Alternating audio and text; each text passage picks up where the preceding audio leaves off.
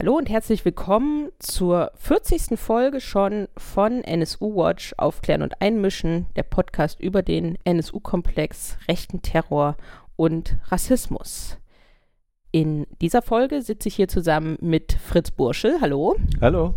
Und wir haben uns lange nicht mehr gesprochen. Ich glaube, das letzte Mal haben wir über den NSU-Prozess noch gesprochen, als er noch lief oder gerade zu Ende war, wenn ich mich recht erinnere. Ernsthaft? Da ist so viel passiert seither, dass man es gar nicht mehr so richtig weiß. Ne? Ja, und heute sprechen wir über einen anderen Prozess, den wir beobachtet haben, nämlich den Prozess gegen Marco G., der Ende letzten Jahres in Schwerin stattgefunden hat.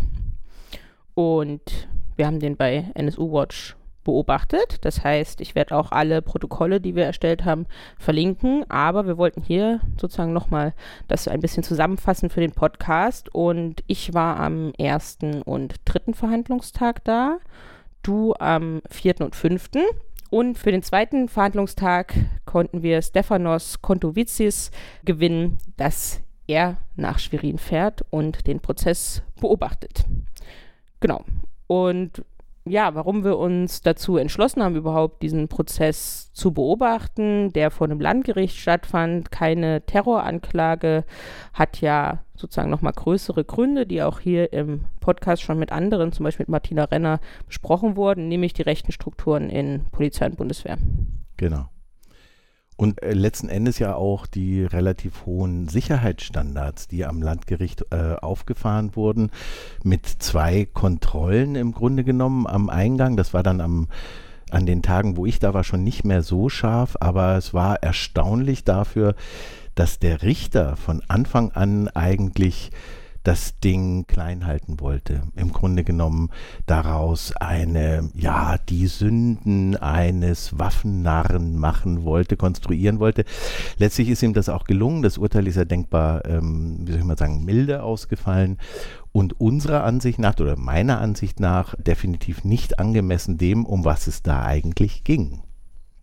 Ja, und um was es eigentlich ging, sind ja wie gesagt rechte Strukturen in Polizei und Bundeswehr. Seit 2017 wird da immer mehr aufgedeckt und im Moment, wir sind jetzt Anfang März 2020, hat man eigentlich jeden Tag einen dieser sogenannten Einzelfälle, wo wir von rechten Chatgruppen, rechten Umtrieben, Neonazis in den Behörden von Polizei, Justizvollzugsbeamten und auch bis hin in den Verfassungsschutz und auch Bundeswehr eigentlich hören. Aber der Prozess gegen Marco G. hat also gehört in den größeren ähm, Zusammenhang hinein. Bundeswehrsoldat, der offensichtlich rechtsterroristische Anschläge geplant hat.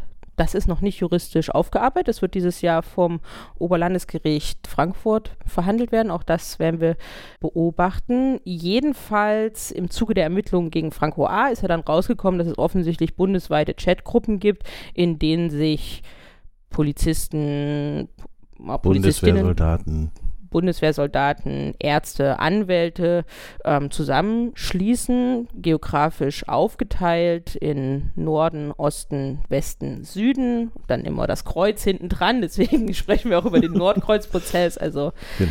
ja.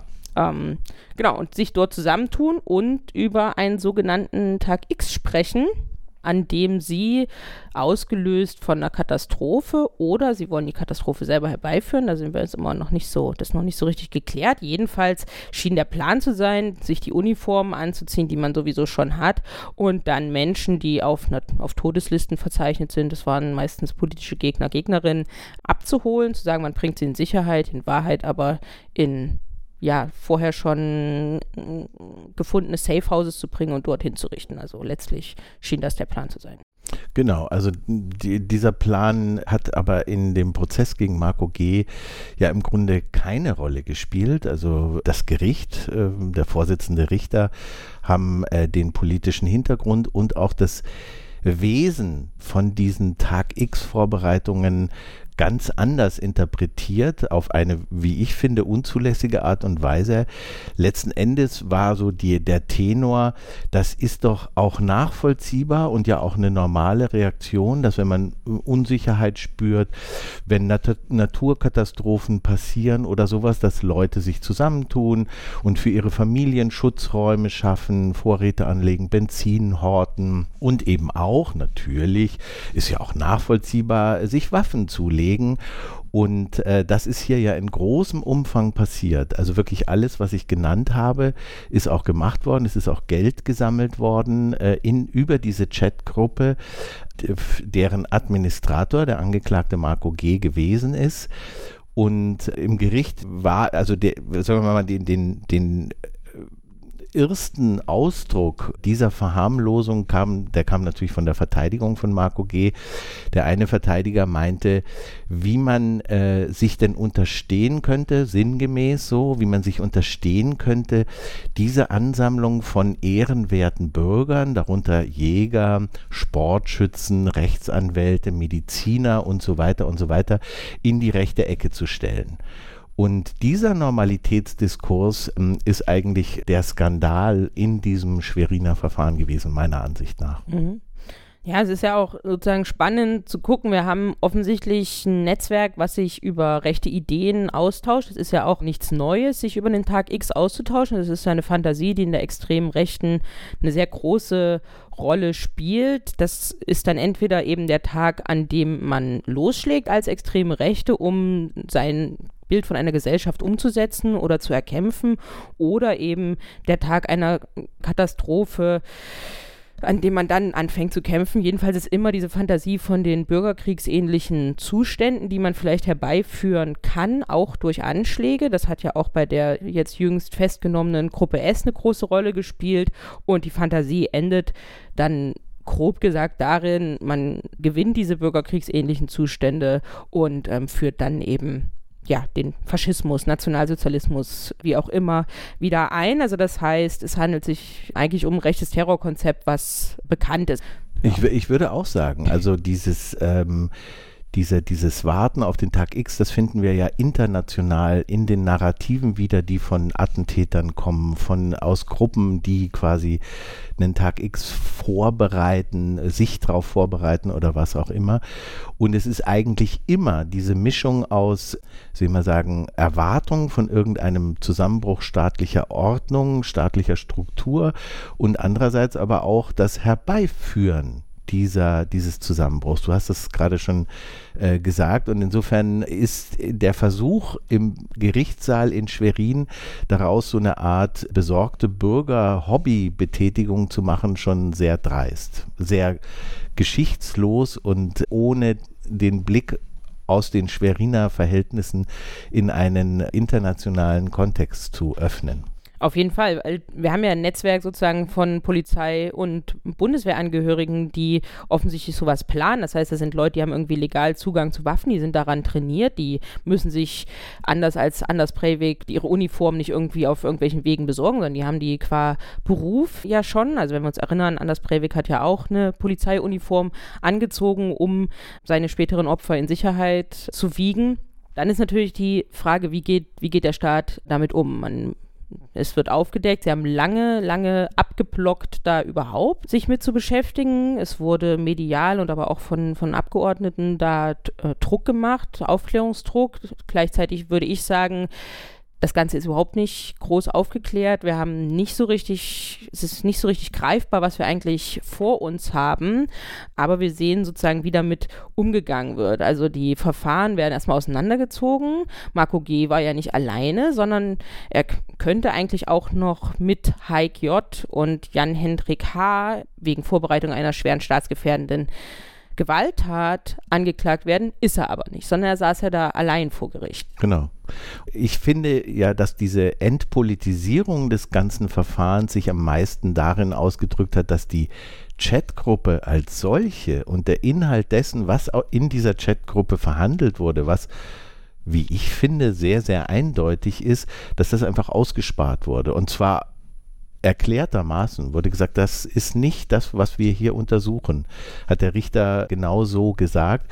Wenn wir uns die Chatgruppe anschauen, da sind, ähm, will ich mal sagen, lustige Bildchen ausgetauscht worden, die eine sehr deutliche Sprache sprechen. Also zum einen denke ich an dieses historische Bild von Wehrmachtssoldaten, die auf am Boden liegende Opfer schießen und drunter steht ähm, Asylantrag abgelehnt. Ich denke an das Bild vom Eiffelturm mit Hitler davor, wo sinngemäß drunter steht, äh, deutsche Antiterror-Delegation in Paris eingetroffen. Oder eben, was jetzt nicht im Chat stattgefunden hat, aber im Chat verhandelt wurde, der Mehmet Turgut-Pokal, also etwas, was Jan-Hendrik H. Äh, quasi ausgeschrieben hat, diesen Pokal. Und es ist natürlich nicht irgendwie ein ehrendes Gedenken an den ermordeten, vom NSU ermordeten Mehmet Turgut, sondern es ist eine Verhöhnung des Ermordeten. Es ist ganz klar, man macht sich da über ein Rassismusopfer lustig.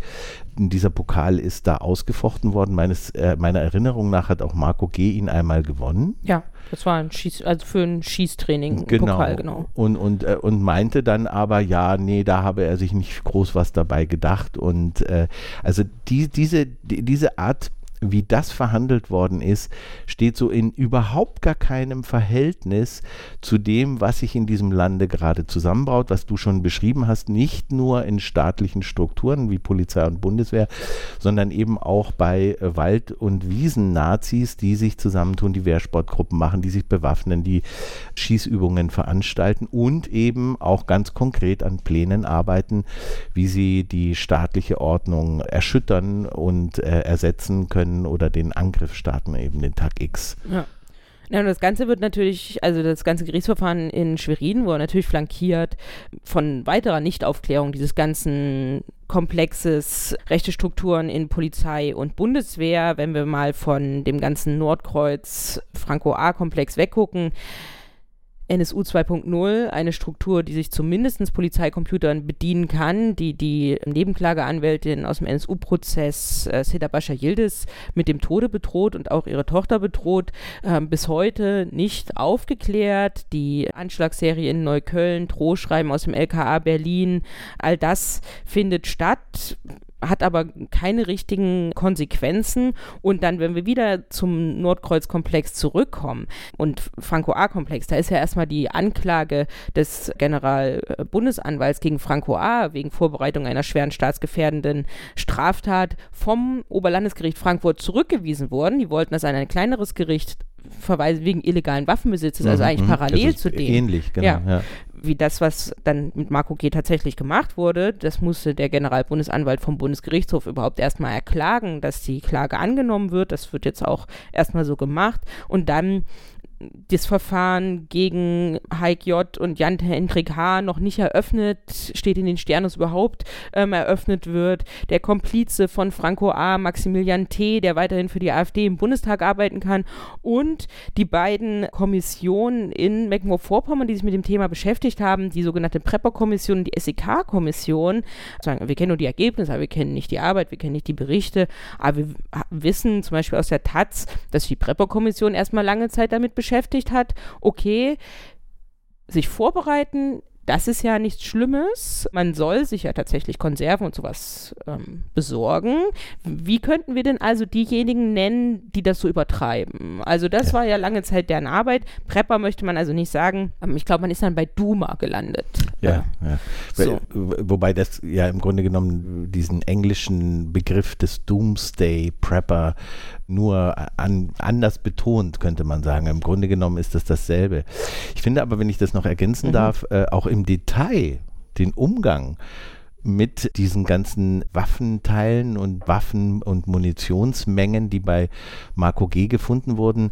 Da war ein Vertreter der Behörde, der Kreisbehörde, mit anwesend bei der Hausdurchsuchung oder bei einer der Hausdurchsuchungen zumindest. Und der dort äh, bei der Behörde für waffenrechtliche Genehmigungen und dergleichen zuständig ist. Und ja, dem haben sie dann einfach diesen ganzen Kladderadatsch an Waffen und Munition da mitgegeben. Der hat es mitgenommen, äh, so nach dem Motto, du zähl das mal, mach mal eine Liste und so.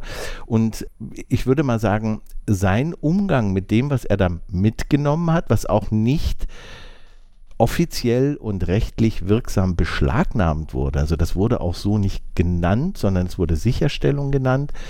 Und dieses äh, große Teile dieser Dinge, die bei Marco G gefunden wurden, hat er versucht dann selber loszuwerden und hat sie ausgerechnet dem Schießstandbesitzer angeboten, auf dessen Schießstand sich Marco G. und seine Leute quasi getummelt haben, mhm. wo sie Schießübungen abgehalten haben und sich auf eben diesen Tag X vorbereitet haben. Also wo man sich auch denkt, es ist kein verantwortungsvoller Umgang mit diesen gefährlichen Gegenständen, die bei Marco G. in Menge gefunden worden sind. Und ich finde, von diesem Detail bis zum, sagen wir mal, Umgang des Oberlandesgerichts Frankfurt ist eine so, ein so unfassbares Maß an Verharmlosung dessen, was sich da zusammenbraut, zu beobachten, dass einem schon nur leicht schwindlig wird, muss ich sagen. Auf jeden Fall. Also um da nochmal zurückzugehen, es hat 2017 im August Durchsuchung bei der Gruppe Nordkreuz gegeben. Und zwar nicht von den Behörden in Mecklenburg-Vorpommern, sondern von Bundesbehörden. Hat das BKA durchsucht und hat auch den Behörden vor Ort nicht Bescheid gesagt, weil die offensichtlich dachten, die wären gewarnt. Bei Marco G., der wurde dann nur als ähm, Zeuge durchsucht und nicht als Beschuldigter. Und trotzdem wurden dort zehntausende Schuss Munition und auch Waffen gefunden. Und das wurde aber nicht geändert, dass er nur Zeuge ist, sondern obwohl er auch der Administrator der Chatgruppe ist, ist er da Zeuge geblieben und nicht Beschuldigter. Und dann wurde 2019 nochmal bei ihm durchsucht und da dann als Beschuldigter wieder mehrere zehntausend Schuss Munition und Waffen und auch Waffen, die man nicht besitzen darf. Das sei dazu gesagt. Marco G. als Ex-Bundeswehr, Ex-KSK, Ex-SEK, 2017 noch aktiv beim SEK, Polizist, Sportschütze und so weiter, hat natürlich Waffenschein, der darf vieles von dem, was dort gefunden wurde, legal besitzen. Deswegen ging es beim Gericht auch viel darum, dass er es nicht richtig gelagert hat. Jedenfalls ist er dann in Untersuchungshaft gekommen 2019 und die Durchsuchung, die du ansprichst, 2017. Da ist dieser Matthias H., der vom ähm, Landratsamt sozusagen dazu gebeten wurden, entweder als Zeuge oder als Sachverständiger. Da widersprechen mhm. sich mhm. sozusagen BKA und der Herr H. Und der kannte den Marco G. ja auch. Und der, Natürlich. der Matthias H., der hat also immer, kam dann raus, den Marco G. angerufen, wenn er mal so Fragen zu Waffen hatte. Und jedenfalls war er dann 2017 2017 bei der Durchsuchung mit dabei, hat den ganzen Kram, also das BKA hatte offensichtlich da keine Lust, Verantwortung zu zeigen, das zu beschlagnahmen, zu aufzulisten, haben gesagt, ja, hier verlier nichts, aber ähm, mach mal eine Nimm Liste. Mit. Und dann eben hat er versucht, die Waffen an Frank T., den Besitzer von Baltic Shooters Güstrow zu geben. Der hatte aber gerade eine Waffenlieferung bekommen und ähm, hatte keine Verwendung dafür. Keine Verwendung, kein Platz. So, und jetzt ist natürlich so, ne, das ist der Punkt eigentlich auch an diesem Gerichtsverfahren gewesen. Dort haben Zeugen, nicht gegendert, waren nur Männer, die vernommen wurden, mh, mm, in schon sehr interessante Aussagen gemacht, aber wurde nicht, nicht nachgefragt. Mhm. So, das ist ja der, der eigentlich interessante Punkt. Die ganze, der ganze Umgang haarsträubend, alle JournalistInnen vor Ort völlig so was, was, was passiert hier, was sagt er? Keiner der Verfahrensbeteiligten hat dazu eine Nachfrage. Ja. So, ich meine, Frank T. ist auf jeden Fall irgendwie nah assoziiert mit der Gruppe Nordkreuz. So.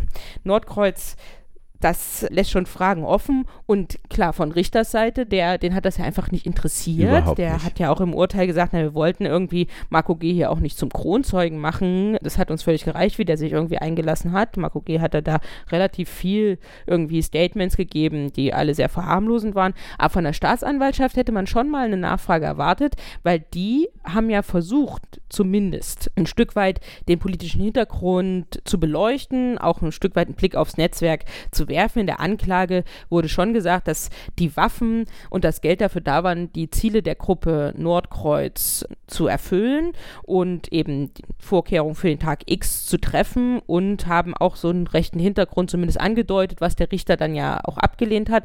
Aber die, die Staatsanwaltschaft hat nur sehr sparsam eigentlich agiert mit dem, was in der Anklage stand. Es wäre ja dann die Aufgabe, das auch zu zeigen, durch Vorladung von Zeugen und Zeuginnen entsprechend voranzutreiben, zu zeigen, das, was wir in der Anklage sagen, auch ideologisch, auch netzwerkmäßig, ja. das muss hier stattfinden. Das haben sie einfach nicht gemacht. So, und haben auch an diesen Stellen keine großen Nachfragen gestellt und waren dann auch damit einverstanden, dass alle anderen Zeugen und Zeuginnen, die wurden dann verlesen, das waren sehr interessante Leute, Frank T. wäre auch dabei gewesen, Netzwerk, Ideologie, die sollten dann alle nicht gehört werden, sondern im sogenannten Selbstleseverfahren soll, wurden dann deren Aussagen gelesen und das war's. Das hat die ja. Öffentlichkeit nicht mehr mitbekommen. So. Und da hätte die Staatsanwaltschaft Druck machen müssen, meiner Meinung nach.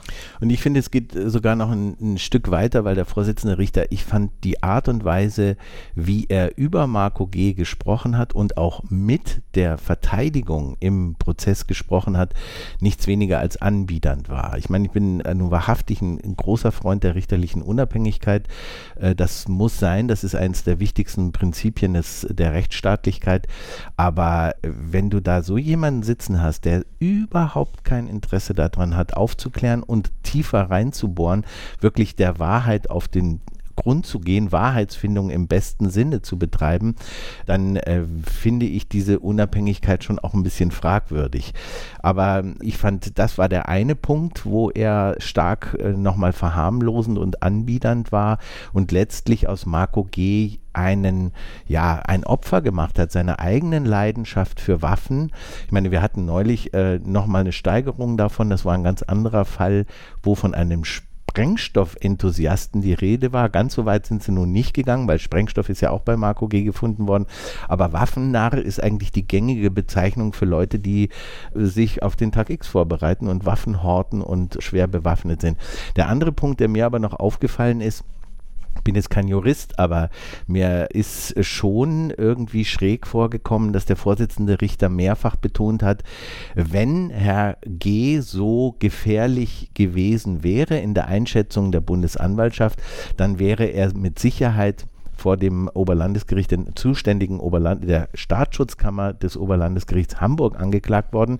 Das heißt also, ich als Schweriner Richter, wenn ich mal ihn paraphrasieren darf, ich als Schweriner Richter muss jetzt hier was Minderschweres, was Unpolitisches, was waffennah-kompatibles quasi abhandeln. Und das, äh, würde ich mal sagen, ist die Grundlage dafür gewesen, dass dieser Prozess einfach so unterm Radar quasi durchgeschoben worden ist. Und was skandalös ist. Und weil du auch die, die Presse angesprochen hast, der Vorsitzende Richter hat mehrfach in der Urteilsbegründung die Presse kritisiert, hat von Vorverurteilung geredet.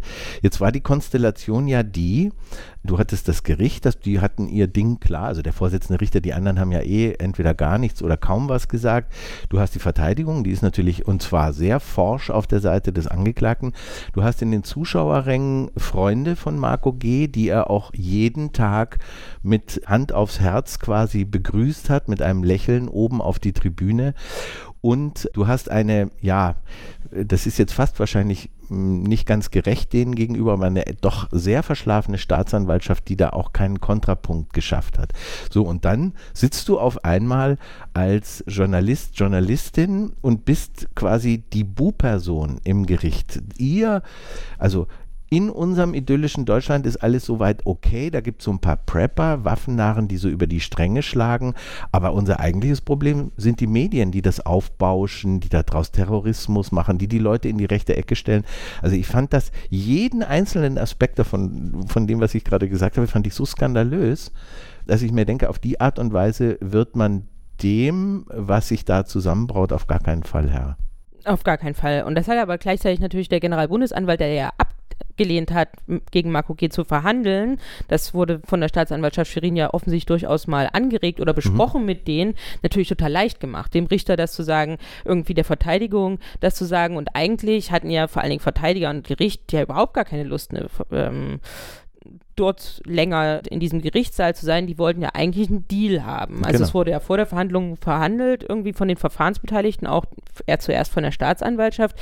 Marco G. lässt sich ein, zeigt Reue, Bewährungsstrafe gut. Und da hat sich die Staatsanwaltschaft immerhin ein paar Tage vorher sozusagen rausgezogen. Also es gab diese Momente, wo sie versucht haben, da ein bisschen Druck zu machen. Das hätte man schon auch durchhalten müssen. Aber das macht es natürlich sehr leicht. Und es ist mal wieder ein Prozess, wo wir von rechten Terror sprechen. Ja wo so eine derartige Wohlfühlatmosphäre für den Angeklagten geschaffen wurde, kennen wir ja schon aus dem NSU-Prozess. Also der hat sich dort auch sichtlich irgendwie wohlgefühlt und der Richter hat zwar gesagt, naja, potenzielle Zeugen, Zeuginnen, die dürfen ja gar nicht im Besucherraum und Besucherinnenraum sein, die sollen jetzt den Raum verlassen, sind natürlich nicht gegangen sowas kann man ja auch durchsetzen. Ja. Ich meine, irgendwie die Mutter von Marco G. war mit im, im Zuschauerraum, mit im Presse, Pressebereich, durfte in der Pause dem, zum Angeklagten gehen, den umarmen und so weiter. Es muss ja nicht über die Maßen drangsaliert werden, aber es war schon, allein diese Atmosphäre war eine Verharmlosung an sich. Also die, ich erinnere mich äh, ganz gut, der eine Zeuge, war gleichzeitig auch Waffensachverständiger und der hat die Uzi mitgebracht. Die Uzi mit Schalldämpfer, die ähm, bei Marco G. gefunden wurde und die wurde dann am Richtertisch vor in den Augenschein genommen. Die haben sich also die Verfahrensbeteiligten irgendwie angeguckt und das ist ja einfach schon eine sehr große Waffe. Und man hört das auch. Man hat gehört und gesehen, wie der Sachverständige daran rumschraubt und so. Und ich persönlich fand das schon ziemlich krass und auch durchaus beängstigend. Nicht so die Verfahrensbeteiligten, die haben dort Scherze gerissen, gelacht und so. Marco G. war ein bisschen traurig, dass er nicht mit nach vorne kommen konnte. Das hat er offensichtlich seinen Anwalt auch ähm, gefragt. Aber es war einfach so eine unterhaltsame Wohlfühlatmosphäre, in dem er sich darüber unterhält, dass jemand 10.000 Schuss Munition, Waffen zu Hause hat, dass es diese Safe Houses, die waren nicht nur Fantasie, die waren in Mecklenburg-Vorpommern schon angemietet. Klar. So, die Feindeslisten waren erstellt, die Skizzen der Wohnungen, die vor Jahren, also die ein Betroffener vor Jahren, weil er bedroht wurde, bei der Polizei gelassen hat, sind dann wieder aufgetaucht in den Nordkreuzakten genau. und so weiter und so fort. Also wirklich auch schon richtige Ausspähungen gemacht, richtig Details. Das wurde dort mit einem Lachen sozusagen verhandelt und genauso hat sich der Angeklagte auch verhalten. Ja. Also so hat er ja, er hat sich ja oft, oft eingelassen, hat Erklärungen verlesen und hat natürlich dann in einer offensichtlichen größeren Kreativanstrengung gemeinsam mit seinen Anwälten, möchte ich sagen, ja, zeigen wollen, was ist denn die Wahrheit. In der Presse wurde also berichtet, er hat Leichensäcke und Etzkalk angeschafft. Na gut, mhm. da muss er sich dazu verhalten. Also hat er gesagt, die Leichensäcke waren in Wahrheit wasserdichte Hüllen für Schlafsäcke, waren günstiger als diese echten wasserdichten Hüllen und man habe halt so einen schwarzen Humor gepflegt, um überhaupt mal in, mit dem Alltag als SEK in Mecklenburg-Vorpommern irgendwie klarzukommen und deswegen war der schwarze Humor so doll, dass man die Leichensäcke dann auch wirklich bestellt hat. So, der Etzkalk für die Feldlatrinen, ähm, viel Munition, die in einer Tonne gefunden wurde, sei gar keine Munition gewesen, sondern sie hätten auf dem Schießstand festgestellt, dass dort die Hülsen, die beim Schießen rausfallen, die werden ja gar nicht richtig recycelt, haben sich also zusammengetan, immer diese alte Munition bei ihm in die Tonne getan. Prepper for Future kann man dann nur sagen. Prepper for Future, auf jeden Fall. Und für das Geld immer mal essen ähm, gegangen. Also so, man hat dort ein, man sei nur besorgte Mütter und Väter gewesen, die sich dort in diesen Chat, das hat er sozusagen verlautbaren lassen, die sich dort in diesen Chatgruppen ja, vereinigt haben und politisch seien sie nicht. Er sei ein wertkritischer Konservativer auf dem Boden ähm, der freiheitlichen demokratischen Grundordnung und er habe seinen Kopf ja immer irgendwie für den Staat hingehalten und dementsprechend könnte er gar nicht viel gegen sein. Und extremistische Tendenzen seien ihm fremd. Fremd, auf ja. jeden Fall. Und bis 2010 hat er auch CDU gewählt. Ja. Ist jetzt 2020, beziehungsweise der Prozess 2019 gewesen, was eigentlich seitdem ja. ausgelassen. Ähm, ja. Interessanterweise äh, stand ja dieses auf Händen tragen des Angeklagten ein bisschen im Gegensatz zu seiner Verwahrung. Ja, also er ist in den Gerichtssaal äh, jedes Mal mit Hand- und Fußfesseln geführt worden. Das hat, hat man zum Beispiel im NSU-Prozess in München nicht gehabt wo man sich denkt, äh, was, wie, was sind das jetzt für unterschiedliche Maßstäbe? Vor allen Dingen ist es ja da tatsächlich nur Landgericht gewesen. Äh, die wurden ihm da äh, jedes Mal mit großem Primborium abgenommen und er war in Untersuchungshaft. Ich habe jetzt die Zahl der Tage, wie viele Tage, über 100 Tage mhm. in und äh, äh, er hat daraus ja die krasse Opferrolle gemacht, hat gesagt, ja, er musste da auch in Isolations, äh, unter Isolationsbedingungen sitzen, weil er als Polizist natürlich auch gefährdet ist in, innerhalb von Gefängnismauern und hat da schon so die Mimimi-Schiene gefahren, was ich dann ganz, also einen ganz äh, netten Aspekt fand, war, dass die Staatsanwaltschaft in ihrem Plädoyer nochmal klargemacht hat, hier sind irgendwie die harten bewaffneten Männer am Start, aber wenn sie dann da mal im Knast sitzen, dann geht das Gegreine los und haben von einer hohen Haftempfindlichkeit dieses harten Mannes gesprochen. Das war so ein witziger Moment, der aber letzten Endes einem auch so ein bisschen im Halse stecken bleibt, weil warum, wenn ihnen sowieso klar war, dass es hier nur eine runterdividierte Verhandlung und Verurteilung geben wird, warum haben sie ihn dann in Untersuchungshaft genommen? Aber ich finde das angemessen angesichts dessen, was man bei ihm alles gefunden hat und welche Rolle er in dieser Prepper-Gruppe Nordkreuz gespielt hat. Auf jeden Fall. Und wenn wir nochmal ins Netzwerk gucken, ich meine, Jan-Hendrik H. und Heik J. immer noch nicht angeklagt.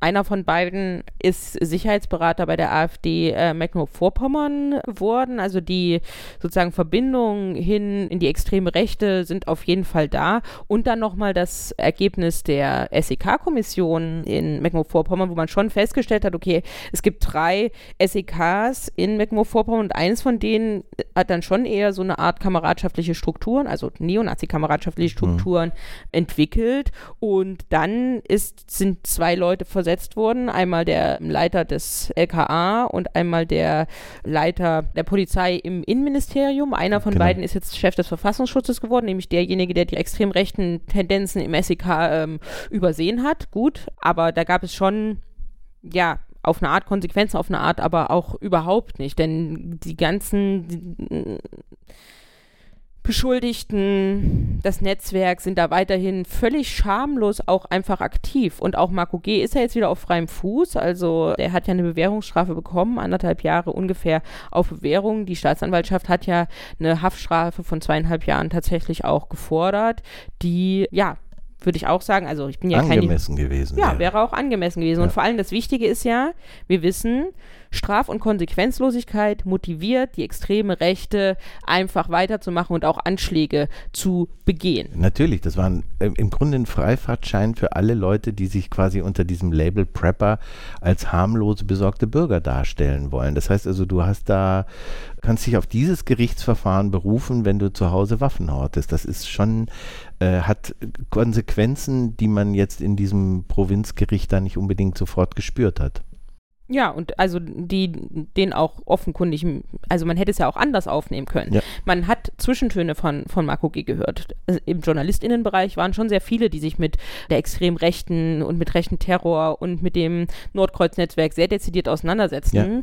Da gab es eine große Aufmerksamkeit und Marco G. hat dort auch vor Gericht Journalisten und Journalistinnen namentlich genannt, die ja. über ihn berichten. Das kann man als Bedrohung auffassen, wurde vom Gericht nicht gemacht und er hat auch ziemlich deutlich gesagt, ja, man wird keine Waffen mehr bei mir finden, ich will jetzt ein verantwortungsvoller Vater werden, aber wenn ich legal welche besitzen darf, dann sieht das schon wieder anders aus. Im Gegenteil, Sie haben ja sogar, seine Verteidigung hat ja auch gesagt, ähm, Herr G. verzichtet hier großmütig auf die beschlagnahmten, beziehungsweise ja gar nicht richtig beschlagnahmten, sichergestellten Waffen, aber von der Besitzkarten- und Erlaubnislage her hätte er sie auch behalten dürfen. Mhm. Das hat die Verteidigung mehrfach quasi als den guten Willen so dargestellt von Marco G.